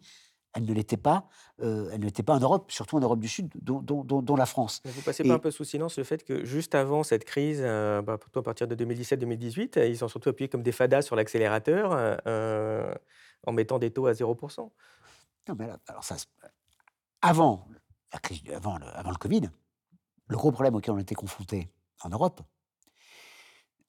depuis, euh, si vous voulez, de, de 2008, grande crise. Qu'est-ce que font les États-Unis? Politique de relance budgétaire monétaire et ça. L'Europe mène une politique de relance, mais dès, dès 2011-2012, qu'est-ce que font les dirigeants européens? Ils disent il faut mettre fin à la récréation keynésienne. hein. C'est terminé. Contre l'avis des États-Unis, contre l'avis finalement du FMI, de l'OCDE. Hallucinant. D'accord? C'est le FMI, l'OCDE, les États-Unis qui donnent des leçons keynésiennes à l'Europe. Et donc, qu'est-ce que fait l'Europe? Elle appuie sur la pédale de frein. D'accord Politique tournant vers l'austérité. Particulièrement brutale en Grèce, le PIB de la Grèce s'effondre de 25%, etc. Bon. Et résultat des courses, l'euro est au bord de l'explosion. Le- La Grèce est au- est près de sortir de la- la zone euro. Et donc là, qu'est-ce que fait la Banque Centrale Européenne? Finalement, elle dit bon, allez, c'est sympa en quelque sorte qui est en jeu. Oui, j'allais Bon. dire surtout, je voudrais pas mourir. Bon, on verra ce qui se passe après. bon, mais- voilà. Donc, tournant de, de- de- de l'été 2012, euh, voilà, je, je ferai tout pour sauver. euh, la- les BCE fera, tout quoi- fera, fera- fera- fera tout ce qu'il faut pour sauver l'euro. Et donc, elle mène des politiques monétaires accommodantes. D'accord? Mais attention, à l'inverse des États-Unis, qu'est-ce qui se passe en Europe jusqu'à. Avec. Mais qu'est-ce qui se passe en Europe entre 2012 et, et- et jusqu'au Covid? La, BCE, BCE mène des politiques monétaires accommodantes, mais, mais dans le même temps, les mêmes dirigeants, dirigeants européens, y compris à la demande de la BCE, mènent des politiques budgétaires et salariales d'austérité. Et donc, vous, voyez vous appuyez d'un côté sur la pédale d'accélérateur, et de l'autre côté, vous appuyez sur la pédale de frein. Résultat des courses. Ben, quand on est keynésien comme moi, et qu'on pense que la monnaie est endogène, Que fondamentalement, c'est la demande de monnaie qui, qui, qui, qui, qui, qui- qui- qui- qui est première, eh ben, euh, si vous appuyez sur la pédale de frein, ben, en fait, euh, Mais, mais En fait, Christophe, ch- et donc- Macron, à quel moment il a mené une politique austéritaire? Je les déficits, ils n'ont jamais été en dessous de moins 3%, ce qui est déjà colossal. Non, non, non, je ne suis pas d'accord. Je suis pas d'accord avec ça. Je suis pas d'accord. Le, Bruno Le- Le Maire, il va, il va avoir fait 1000 milliards de déficit. oui, mais ça, c'est pas. Attention. Ah bah, Non, si c'est de l'austérité, enfin ok, mais enfin, on a fait une définition de l'austérité. Hein. Non, mais 1000 milliards de déficit, vous comptez le, vous comptez les, les, les- l'effet Covid dedans. Le, le- comment De- dire de- 200 milliards, 250 à peu près le Covid. Non, Là où vous avez raison, c'est que il n'y a pas eu d'austérité brutale, contrairement à ce que certains disent, etc. Il a fait plein de choses brutaux, hein, mais je parle vraiment sur l'aspect Oui, économique. et... tout à Enfin, fait, C'était voilà. du pognon aux entreprises non-stop. Oui, voilà, mais donc il y, a- il y a bien du néolibéralisme malgré tout, et Oui, c'est-à-dire qu'il maintient le déficit pour faire ses cadeaux fiscaux aux plus aisés, d'accord? Et donc finalement, ça entretient effectivement les les euh, les, euh, les déficits. C'est- mais, mais mais comment dire? Mais en matière de politique, en matière de services publics, d'argent dépensé pour les services publics et pour la protection sociale, il y a bien eu, non pas un tournant néolibéral libéral brutal, etc., comme il y a eu en Grèce avec les effets qu'on connaît, mais il y a bien eu il y a bien eu des, des compressions qui ont été mises en œuvre, Ah oui, avec comme résultat bah, le résultat qu'on connaît, euh, la situation de l'hôpital. hein. Il y a bien eu une cure d'austérité particulièrement sévère quand même sur l'hôpital public, et quand vous regardez l'évolution des effectifs. Ah oui, notamment... non, on n'est pas Voilà. mais là je parlais vraiment Même chose- macroscopique et pas microscopique. Oui, mais donc voilà, mais, et, et même chose sur, le, sur, les, sur, les, sur, les, sur, les, sur les prestations sociales, qui, on indexe moins les retraites, on fait de nouvelles réformes, etc. Donc voilà, donc il y a bien, alors en sachant qu'attention, quand on parle de déficit et de dette, il faut toujours prendre en compte, ce qui est le plus important, c'est le dénominateur, hein. d'accord? Quand vous faites de l'austérité, qu'est-ce qui se passe? Vous faites de l'austérité sur le thème, il faut réduire les dépenses publiques pour réduire euh, les déficits et la dette. Résultat des courses, qu'est-ce qui se passe? Ça comprime l'activité, et donc ça comprime le dénominateur. Et donc, votre, votre dépense publique en pourcentage du PIB, elle baisse pas parce que vous avez essayé de comprimer en haut, mais ça a entraîné une compression plus importante euh, ou aussi importante du dénominateur, du PIB. Et même chose pour les déficits. Même chose ça, pour c'est les parfaitement déficits et juste. pour les C'est dettes. parfaitement juste quand on essaye de faire de l'austérité qui a pour but de réduire les dépenses. Mais mais Macron, il n'a jamais fait ça. D'ailleurs, on va bientôt être sous infraction de l'Union européenne parce qu'on est le seul pays qui ne maîtrise pas du tout ses dépenses publiques, Il ne faut fait. pas dire qu'on ne maîtrise pas, le terme est trop excessif. Ah oui, mais là, vous de dire qu'on les maîtrise quand on fait de l'austérité. C'était un petit peu excessif quand même. Mais non, comment dire euh, Parce que si le- les gens le- ils pensent que ça, c'est l'austérité, ce qui va arriver dans les années qui viennent, ça, ça va vraiment les surprendre. Quoi. Non, mais le, le gros problème qu'on a en Europe, c'est pas le problème de la France. Le gros problème qu'on a en Europe aujourd'hui, c'est celui de l'Allemagne. Hein, L'Allemagne a, tout ça est un peu lié, mais oui, en ce moment, Non, oui, mais l'Allemagne a introduit dans sa constitution son frein Mais- frein à la dette, euh, d'accord, en limitant donc les, les, les- les déficits publics ne doivent pas être supérieurs en marche normale à 0,3 euh, 0,3% du PIB, c'est quasiment rien du tout. Euh, et résultat des courses, qu'est-ce qu'a fait l'Allemagne? C'est là qu'on il faut être concret, c'est-à-dire que la- l'Allemagne, suite à la, la crise du Covid, la crise d'inflation, la transition énergétique, bah, elle est obligée de mettre en place des politiques de relance. Et donc, elle avait créé des fonds spéciaux, de multiples fonds spéciaux. Et qu'est-ce qu'a dit la Cour constitutionnelle? Elle a dit Oh là là là là là là là non, non, mais c'est quoi ces fonds spéciaux? C'est du bidouillage, à juste titre d'ailleurs, euh, sur le papier, vous voyez ce que je veux dire? Et donc, et donc là, le gouvernement allemand est piégé. hein, est piégé Et donc, l'Allemagne est en train de prendre un tournant vers l'austérité. Ça, c'est dramatique. D'accord? Qui risque de peser, bien entendu, sur les autres pays européens. Là, on a- là, là le vrai problème budgétaire qu'on a aujourd'hui en Europe, il est là. hein, le verrou, il est là.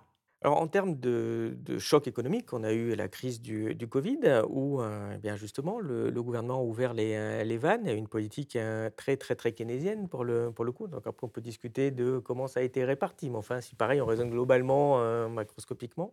Qu'est-ce que vous pensez de la, la politique qui a, qui a eu lieu? euh, des formes de soutien aux entreprises qu'il y a eu, surtout que maintenant on voit qu'il y a un, contre-coup ici avec les faillites mensuelles d'entreprises euh, qui atteignent des, euh, des records qu'on n'avait pas vus depuis, depuis très très longtemps. Est-ce qu'on n'a pas laissé aussi peut-être trop d'entreprises euh, zombies finalement sous, euh, sous financement public? C'était bien, c'était pas bien? Écoutez, je pense que c'était bien d'intervenir pour mettre les entreprises sous oxygène, quelque part. hein, Donc ça, c'était euh, euh, c'était très bien. Mais le, le, le- le- le gros problème, si vous voulez, que je... Donc là, effectivement, bah, enfin, le gouvernement vient d'annoncer qu'il prolongeait, en fait, hein, une partie de ses prêts garantis, de, les horizons de remboursement de, de, de- de trois ans. Parce Euh, Ils sont en train de toutes mourir, les boîtes, ils sont en train de se dire qu'il vaut mieux, plutôt que de perdre non, 90% du prêt, il vaut mieux... euh, Non, c'est pas. Mais comment dire? Non, 100%. le, le- le- le problème qu'on a, c'est que on a ce contexte européen là de, l'Allemagne est quasiment en récession, etc. Donc, on- a une économie euh, Nous aussi. hein. Pas, pas complètement, mais bon. Enfin, on stagne. On verra prochain trimestre, mais oui, de toute façon, on c'est quasiment zéro, c'est pas non plus voilà, une énorme zéro, voilà. récession. Quoi. Bref. Mais, mais comment dire, le, le, le vrai problème qu'il y a, c'est que, euh, voilà, ce qui, ce qui manque, ce qui manque, c'est un souffle. C'est de dire, mais oh, oh, il y a d'immenses besoins insatisfaits. Immenses besoins insatisfaits en matière de transition écologique, d'abord.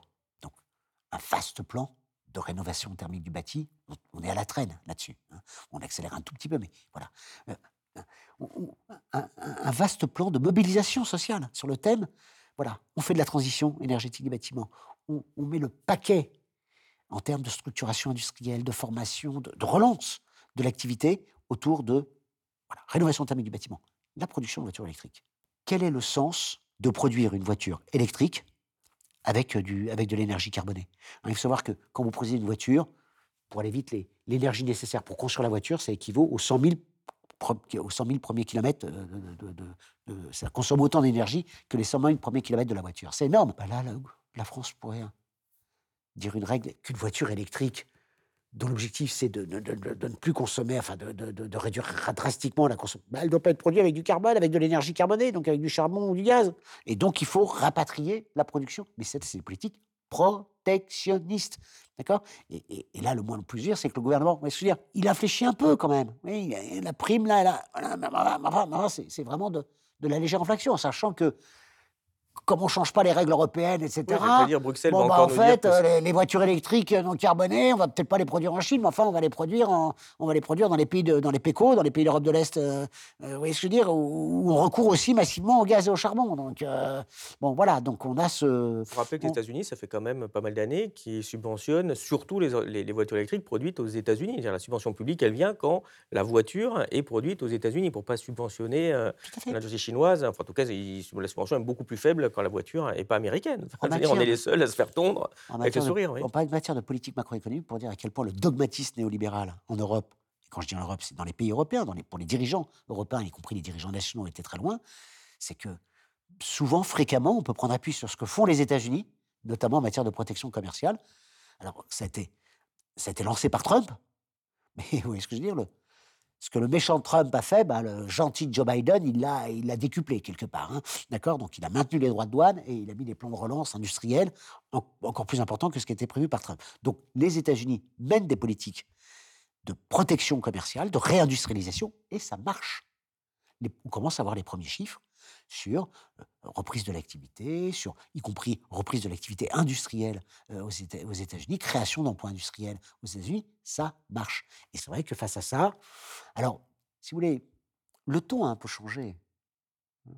Vous entendez hein, euh, euh, Emmanuel Macron, Bruno Le Maire eux-mêmes disent Oh, la souveraineté, c'est important. Oui, c'est important le ton, hein, c'est- oui, mais le moins qu'on puisse dire, c'est Oui, que les- actes, ça, les actes, plus. traîne un peu. Oui, au-delà des effets de manche. hein, c'est un, des, un des gros reproches qu'on peut faire à Emmanuel Macron, c'est que c'est quand même le roi des effets de manche. Quoi. En parlant de manche, transition toute trouvée sur le chômage, euh, puisqu'on a eu une opération de com assez fabuleuse l'année dernière pour essayer de nous faire croire, enfin nous faire croire, parce que c'était vrai que suivant la façon de calculer, on a eu droit à un chômage est au plus bas depuis, depuis les années 80. Alors c'était, c'était une manipulation de, chiffres assez, assez hallucinante. Et D'ailleurs, on a fait une vidéo là-dessus euh, sur laquelle on vous renvoie on a démonté cette propagande du, euh, du- gouvernement.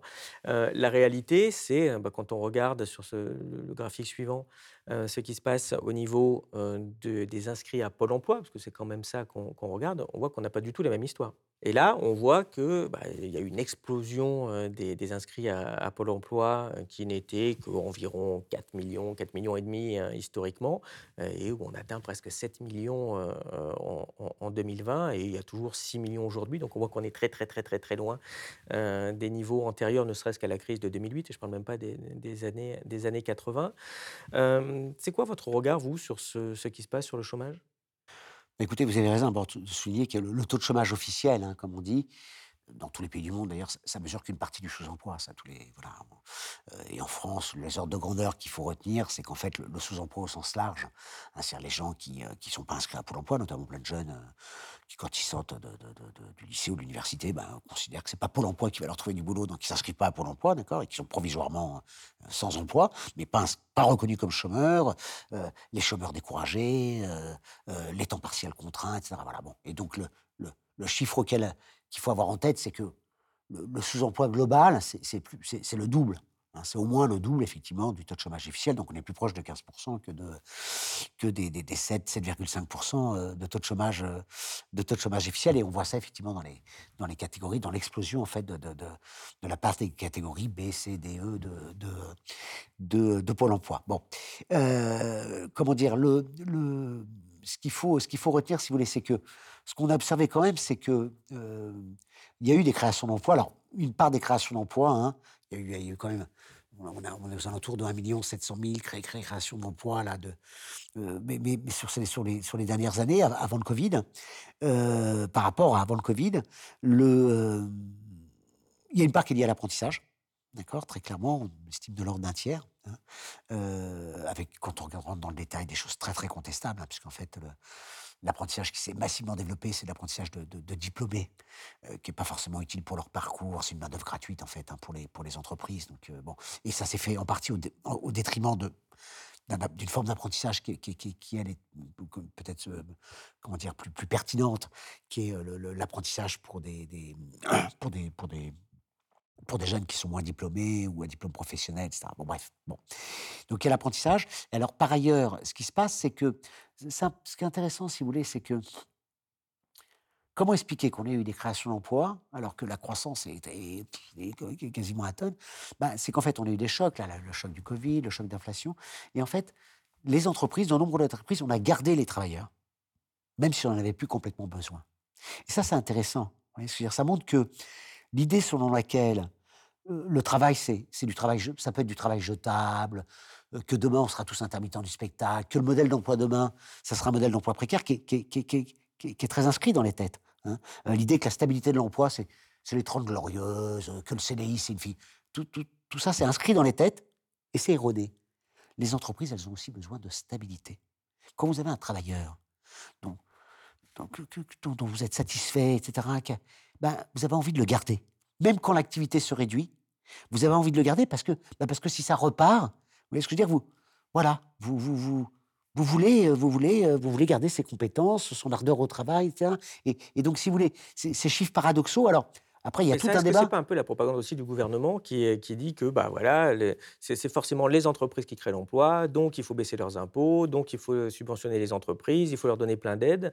Euh, Qu'est-ce qu'on répond à ça? Ah ben, Moi, ce que je dis, c'est que c'est pas fondamentalement, en dernier ressort, c'est au niveau global, c'est pas les entreprises qui, qui déterminent le niveau de l'emploi. C'est les entreprises qui embauchent, bien entendu.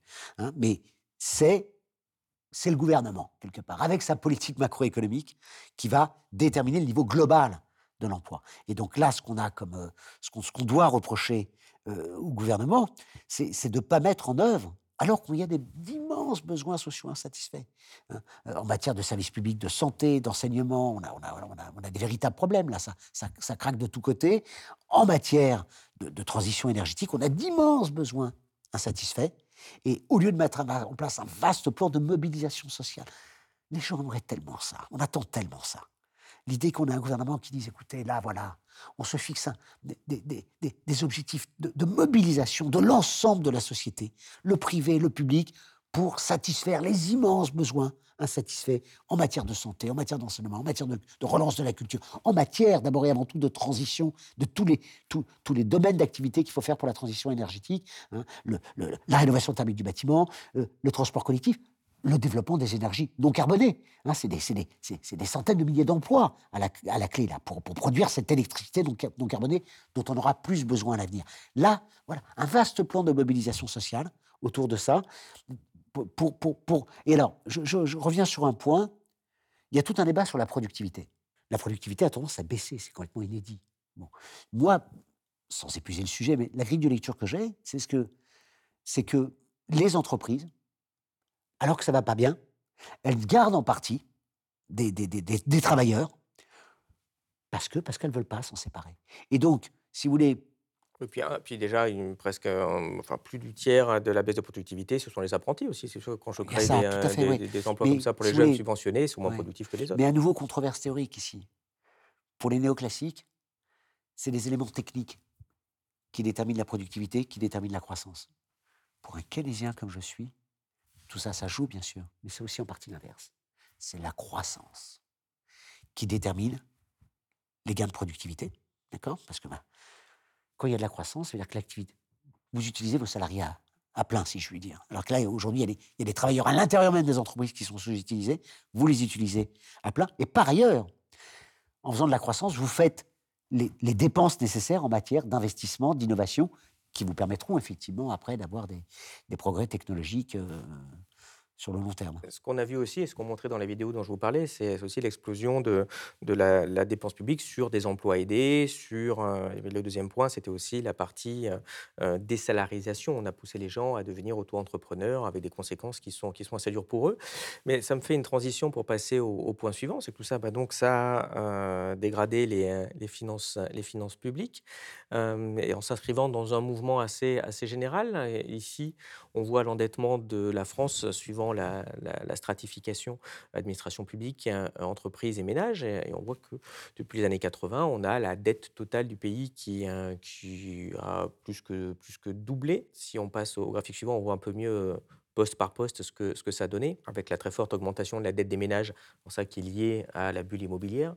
Euh, les entreprises qui ont un peu augmenté leur dette, surtout hein, depuis, euh, depuis les années 2010, et évidemment la partie administration publique qui, euh, qui, a, bah, qui a pour le coup, pour le coup e-, explosé. Qu'est-ce que, quel est votre, votre regard sur cette problématique de, de la dette? Est-ce qu'on va vers un mur de dette? Est-ce que tout ça n'est pas très grave? C'est quoi votre vision? D'abord, le, le diagnostic, d'où ça vient? Vous avez remarqué que au début des années 80, fin des Trente Glorieuses, fin de la période keynésienne, les taux d'endettement étaient relativement limités. C'est pas parce qu'on n'avait pas fait de dépenses, hein, notamment de dépenses publiques. Durant. C'est quoi l'histoire On sort de la Seconde Guerre mondiale, les taux d'endettement, notamment publics, sont colossaux. En Europe, on est entre 150% et 300% du PIB selon les pays. Aux États-Unis, qui n'ont pas été détruits par la guerre, au contraire, qui en ont profité d'un point de vue industriel, si je puis dire, ils sont à 120% de dette publique à l'issue de la Seconde Guerre mondiale. Qu'est-ce qu'on fait? On ne fait pas de l'austérité. Au contraire, on, fait de la relance économique. Et donc, qu'est-ce qui se passe? Eh bien, les, les dettes vont se réduire, non pas parce qu'on a comprimé les dépenses publiques, non, on les augmente fortement chaque année. Mais on augmente les dépenses publiques, on augmente les salaires, on fait du keynésianisme. Bon. Résultat des courses, effet multiplicateur, ça augmente le PIB. Et donc le ratio dette sur PIB, ben, on ne réduit pas la dette en, montant, si je puis dire. Dire mais, mais, on augmente le dénominateur, mais, on augmente considérablement le dénominateur. Donc le ratio global, il, il, baisse. Dans le même temps, euh, qui dit croissance, ben, dit des recettes fiscales. Et donc, on, voilà, donc, euh, euh, on, réduit, on, on, réduit, absolument pas les dépenses. Mais grâce à la croissance, ben, on augmente les dépenses publiques. Les, dépenses publiques augmentent de 4-5% en volume par an. D'accord? On n'est plus du tout dans ce registre-là ces dernières, ces dernières décennies. Donc, on augmente les dépenses publiques, ça fait de la croissance, ça fait des recettes, donc les déficits. Hein. Et par ailleurs, on dit aux riches qui sont titulaires des titres financiers, notamment des titres d'emprunt public, on leur dit écoutez, l'État, c'est sérieux. L'État, il paye ses dettes, bien sûr. D'accord? Euh, La parole de l'État, c'est sérieux. Par contre, au nom de la solidarité, on va vous reprendre d'une main, si vous permettez, ce qu'on vient de vous donner, c'est-à-dire qu'on vous taxe. à partir des années 80, qu'est-ce qu'on fait? Exactement l'inverse. On fait de l'austérité budgétaire, salariale. Résultat des courses, on comprime l'activité. D'accord? Alors, ce n'est pas forcément des taux. Euh, euh, il n'y a pas en permanence récession, on, on évite les dépressions. Bon. Donc, on fait de l'austérité. Ça comprime l'activité. Ça comprime l'effet les, cagnotte se réduit, il y a moins de recettes, enfin, toute chose égale par ailleurs, il y a moins de recettes. On fait des cadeaux fiscaux aux plus riches, qui font d'une paire de coups, hein. ils payent moins d'impôts et ils achètent de titres d'emprunt public. Et comme tout ça provoque le néolibéralisme, c'est fondamentalement, il est porteur d'un régime récessif. Il est intrinsèquement récessif. Pourquoi? Bah, Parce que tout simplement, nous vivons dans des sociétés salariales. 90% des gens qui travaillent en France comme aux États-Unis, c'est des salariés, près de 80%. 90%. Et donc, si vous comprimez les salaires directs, les, salaires nets et, les salaires indirects versés sous forme de, prestations sociales, euh, bah, en fait, vous comprimez la demande. Bon, euh, L'essentiel de la demande, c'est de la demande euh, salariale. Et donc, qu'est-ce qu'a fait, le néolibéralisme? Bah, Vous regardez, parce qu'en fait, il y a des paliers à chaque fois sur la dette publique, hein, quand on regarde bien le graphique. Bah, en fait, il y a eu des crises. Et donc, alors, D'abord, il y a eu hausse de l'endettement privé aussi, hein. parce que ce que vous montrez pour la France, ça vaut pour tous les pays du monde, hein, ce n'est pas une spécificité française. Le, régime néolibéral, à défaut de tirer l'activité par la, par la demande, il est obligé, en quelque sorte, il, provoque des effets récessifs, et donc, et donc c'est par la dette, c'est-à-dire qui, met, qui met l'économie en quelque sorte sous, sous tente à oxygène, en sachant, tout se tient, c'est que, en même temps, c'est un régime inégalitaire, et donc, il y a plus d'épargne. Régime inégalitaire, ça veut dire que les riches s'enrichissent, euh, est-ce que je veux dire, et, ils ont de l'épargne. Hein. donc, il y a une demande, y compris de dette, hein, de la part de ces, riches ménages. Et donc, on a, cette croissance des dettes. C'est un très bon diagnostic, Christophe, mais euh, le point sur lequel j'ai souvent du mal à comprendre, euh, surtout chez les, économistes keynésiens, c'est finalement, j'entends pas trop de condamnation de ce système-là on entend surtout que finalement, c'est pas très grave, c'est de la dette, on peut en faire encore plus. Vous dire, si Marx avait des mots très durs contre la dette publique hein, en disant que c'était c'était le moyen que les possédants avaient trouvé pour rémunérer leur épargne sur le dos des, des, contribuables sans fin. Moi, j'entends jamais de, bah, faudrait quand même essayer de réduire cette dette mais non pas en faisant forcément de l'austérité. Hein. On peut très bien réduire la dette en augmentant les impôts. Hein. Vous remettez du, euh, euh, de l'impôt sur la fortune, ça va, ça va rééquilibrer les choses. On a l'impression, vous voyez, qu'il y a ce besoin-là, mais qu'il faut que personne paye. Oui, mais euh, comment on fait Oui, je, comprends ce que, ce que vous dites. Bon, je ne suis pas sûr que Marx était le... plein de qualité par ailleurs. Non, non, je ne suis pas sûr que Marx avait, le, avait en tête les, bons schémas théoriques macroéconomiques sur les enchaînements, les enchaînements entre... D'accord, mais je, vais, je vais prendre un exemple. La dette, elle atteint 3 000 milliards. Oui. dans pas longtemps, on peut avoir un taux de 3% sur la dette. Ça fera 90 milliards d'intérêts à verser par an. Non, mais d'abord, les. les, oui, pas 90 milliards et ça ne va pas être versé à la plupart des gens qui nous écoutent. Hein. Ça va être versé au Bernard Arnault, la assurance vie à des centaines de millions d'euros. C'est ça qui se passe. Ou aux retraités californiens de base, peut-être, mais en attendant, c'est bien une rémunération du capital qui se fait sur le dos du contribuable. Et 90 milliards, on en aurait peut-être besoin pour la transition écologique, pour ce genre de choses, plutôt que pour rémunérer des gens à qui on a refusé de prendre des impôts. C'est comme ça dont on parle. hein. Ah, ça, je suis d'accord. Bon, attention, les, les- les obligations publiques, c'est quand même des titres financiers beaucoup plus démocratiques, si je puis dire, que les actions, qui sont très, très, très concentrées. hein. Il y a- il y, a pas mal Bah, de de- ménages français De- qui, de- sans le savoir, De, mémoire, 80% de la dette publique est détenue par 20% des ménages. Dans le, le rapport Berger de 2012, Oui, où pour la première fois, on a eu quelques chiffres timides hein, pour savoir à peu près à qui c'était. Donc, c'est moins oui, c'est sûr qu'on peut donner 3 euros à quelqu'un et Non. 1 million à Bernard Arnault. On fait. donné. Oui, c'est bon, ok. Tout le monde a touché, mais pas tout à fait les mêmes choses. C'est moins concentré que les actions qui, elles, sont Ah extrêmement concentrées. c'est en sûr. ça, Bon, mais peu importe, c'est pas le problème. Mais comment dire, le, le, euh, bien sûr que moi, je suis pour réduire les dettes. Les dettes, c'est un problème, Je de refais un truc là, puisqu'on vient d'avoir un nouveau Premier ministre. Moi, j'ai regardé son patrimoine. J'ai vu qu'il a à peu près tout son patrimoine en assurance vie, 1 500 000 euros. C'est sympa. On voit qu'il a compris où il fallait mettre son argent. Et il n'a pas mis dans une entreprise, dans des startups, dans l'économie. C'est oh, bah tiens, la dette publique va bien me rémunérer tranquillement mon petit million d'euros. Oui, enfin attention, pendant longtemps, quand même, la dette publique rémunérait pas grand-chose ces dernières années, quand même. Le, le taux de rémunération, le, le- le taux des, Ah, bah, le quand taux d'intérêt était très c'était à faible. taux zéro depuis Mais- 2015, j'entends bien. Oui, non, mais justement, à ce moment-là, quand il y a eu la dette qui, qui c'est est pas- ramenée très peu, c'est là où j'ai entendu plein de gens dire Eh, c'est le moment d'y aller à fond et de faire de la dette. Regardez, ça coûte rien. Oui, mais comme elle roule la dette et que les taux augmentent, ben, vous allez droit vers, un, vers de graves problèmes financiers. Non, parce que. Alors, là, si vous voulez, là où il faut, je pense, faire très attention, il y a un discours catastrophiste sur la dette, qui est le discours libéral traditionnel, qui consiste à dire, sur la dette et sur les déficits, c'est la stratégie d'affamer la bête. Vous faites des politiques d'austérité, ça creuse les déficits, ça creuse, ça creuse, ça crée de la dette. Vous faites des cadeaux fiscaux aux plus aisés, etc. Ça creuse les déficits, ça creuse la dette. Et après, vous pouvez dire Ah là là là là là là, il y a les déficits et la dette, il faut faire de l'austérité du côté des dépenses. Parce que l'objectif des libéraux, c'est d'abord et avant tout de réduire les dépenses publiques. C'est parfaitement cohérent de leur point de vue. Ils veulent confier les activités du public au privé. Ils veulent, voilà, donc c'est parfaitement cohérent. Alors par rapport à ça, je pense que il est important d'avoir le discours qui consiste à dire, qui consiste à dire que alors, je vous laisse répondre pour le discours, mais enfin, on, va, on va dire que euh, ce qui parle surtout, c'est de, de réduire toutes les formes de, de dépenses publiques un peu sociales au bénéfice des gens. Mais dire qu'ils veulent réduire l'ensemble des dépenses publiques, c'est pas du tout ce qu'on voit ni aux États-Unis, ni en Europe, euh, ni, ni en France. Au contraire, c'est une captation de l'État au bénéfice de subventions des, euh, oui, des, euh, des, des- des entreprises. C'est ce qu'on voit. Bien sûr que le discours est catastrophique hein, quand vous écoutez les mecs de droite, toujours, toujours. j'ai bien Et compris. c'est eux qui font le plus de dettes. hein. D'accord. Non, non, mais ça, je Je veux dire, suis- Bruno Le Maire, ça va être 1000 milliards de dettes s'il finit l'année. attention. enfin, Non, mais attends, attends, c'est oui ou c'est pas Oui mais ou non? Est-ce que Bruno Le Maire, ça. il a fait 1000 milliards de dettes? Oui, mais il y a les En ayant chaque année un discours sur mon Dieu, Oui, la dette, nos faites- enfants. Mais Oui, mais faites attention à ce.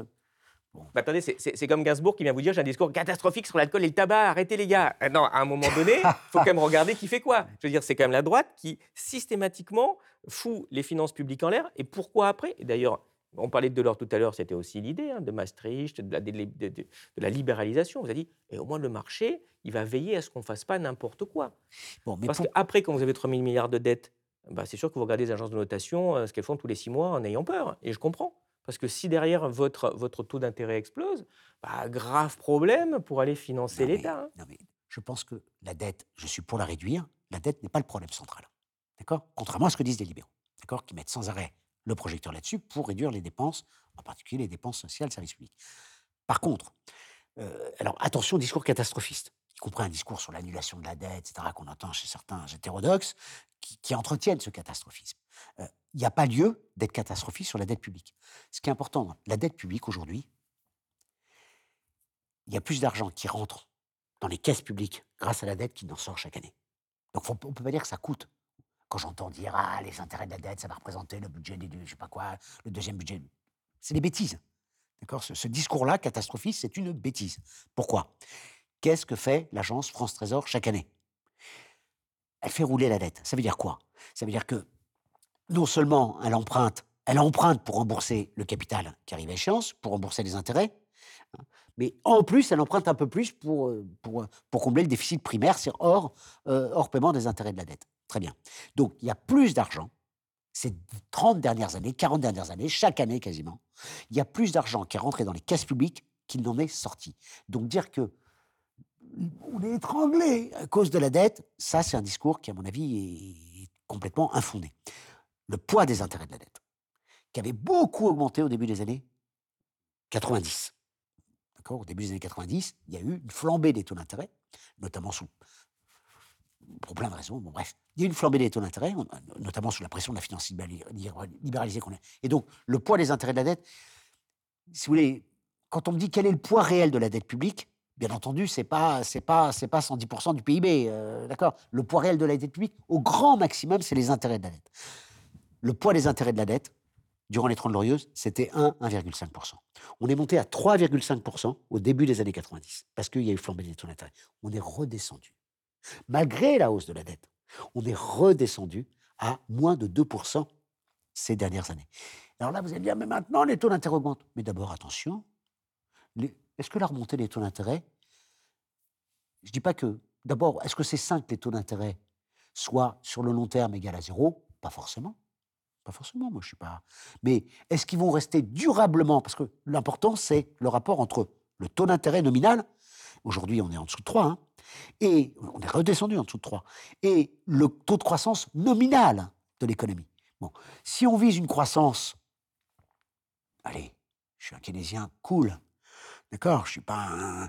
Bon, mais si on vise une croissance de 1,5% par an, c'est pas énorme, hein Et avec un taux d'inflation de 2% par an, bah, vous avez bien compris que vous avez un effet de boule de neige négatif. C'est-à-dire que spontanément, la dette a tendance à se réduire. Donc il n'y a, pas de problème. Euh, il n'y a pas de problème à ce niveau-là.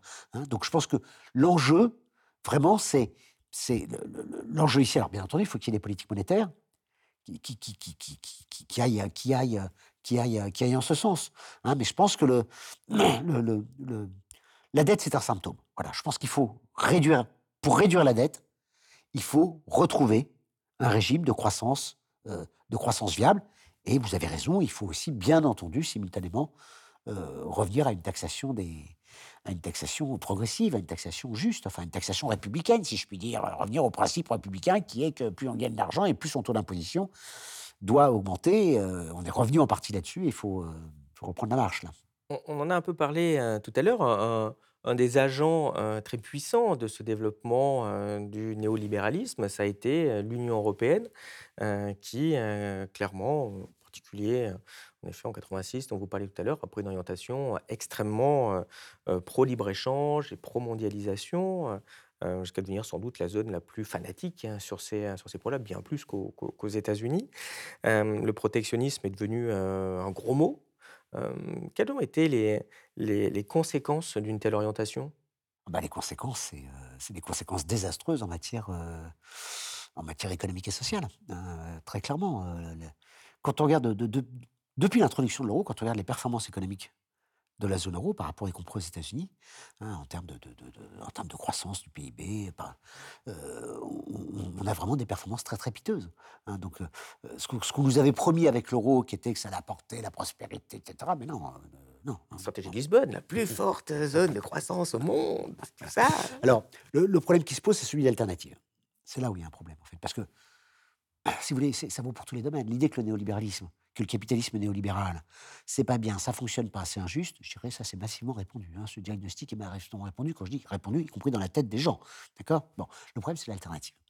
Et euh, au niveau européen, euh, là, y y a euh, du côté de l'alternative, il y, a, deux conceptions qui s'opposent. Première conception, c'est celle des fédéralistes, celle de Thomas Piketty, notamment, ou Michel Iglesias, qui disent bah, il faut, il faut, il faut changer d'Europe, hein, et puis faire une Europe sociale, ta, ta, ta, voilà, faire une Europe fédérale, sociale, etc. Bon, moi, je fais partie des économistes républicains, keynésiens, qui sont, qui considèrent que tout ça, c'est un leurre, et un, et un leurre très dangereux. Pourquoi? Si vous voulez, les États sociaux, c'est colossal. Il hein. faut savoir que quand on additionne en France les prestations sociales en espèces, les retraites principalement. L'espèce, ça veut dire que vous en faites ce que vous voulez. 520 milliards. Euh, les allocations chômage, ça, mais c'est d'abord les retraites.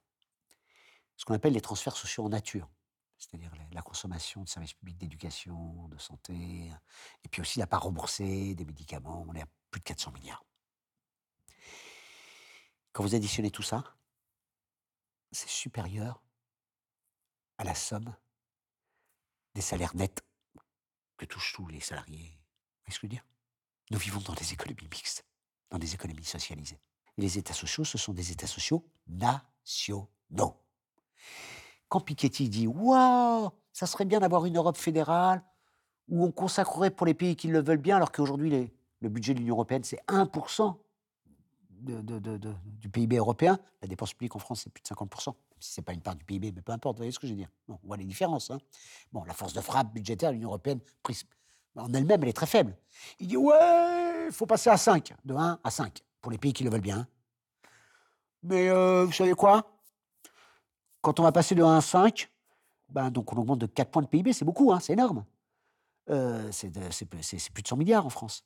Euh, eh ben, euh, en fait, la mini-Europe fédérale, là, qui va récupérer 4 points de PIB des États membres, vous savez quoi?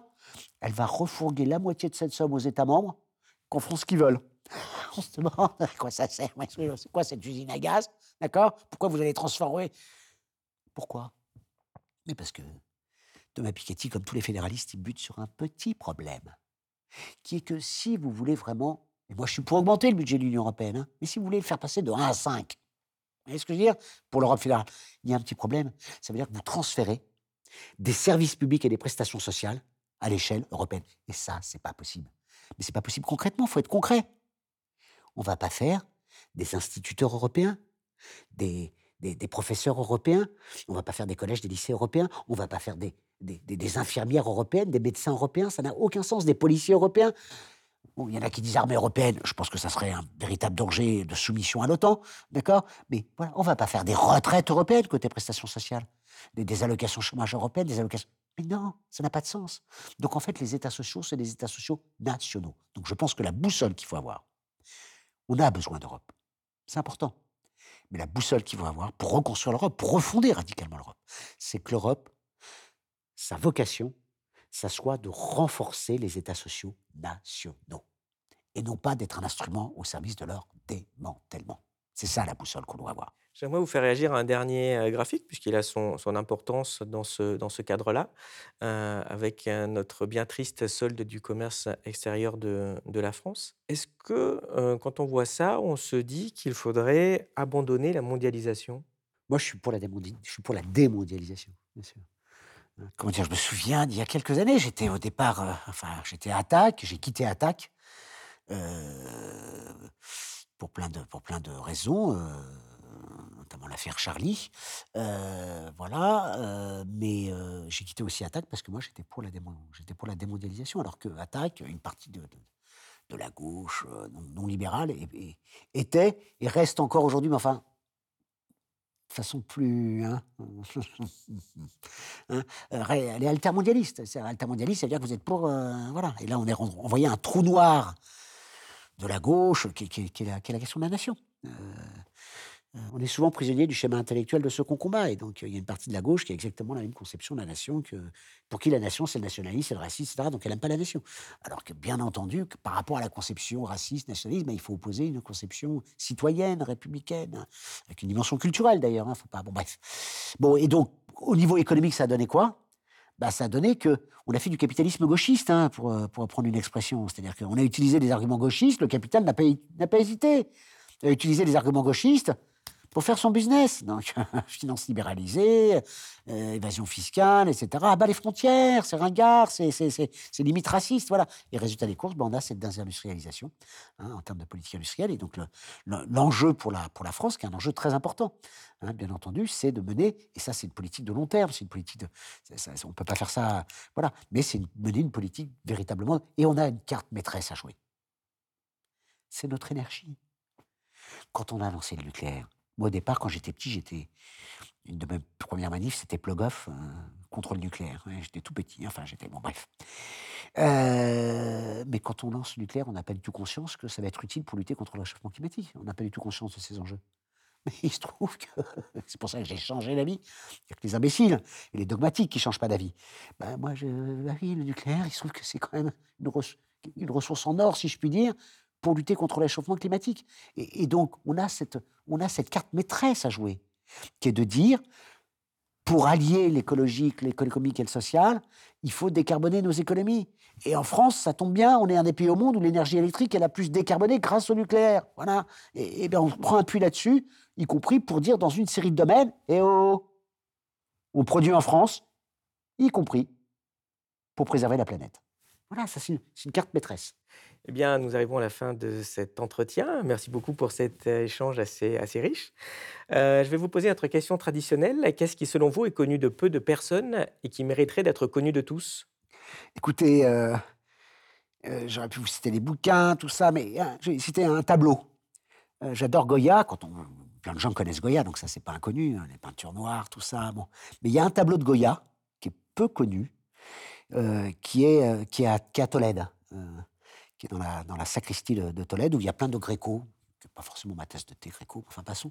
Mais il y a un tableau de Goya dans cette, salle où il y a plein de Gréco et qui s'appelle El Predimiento del Cristo, l'arrestation du Christ.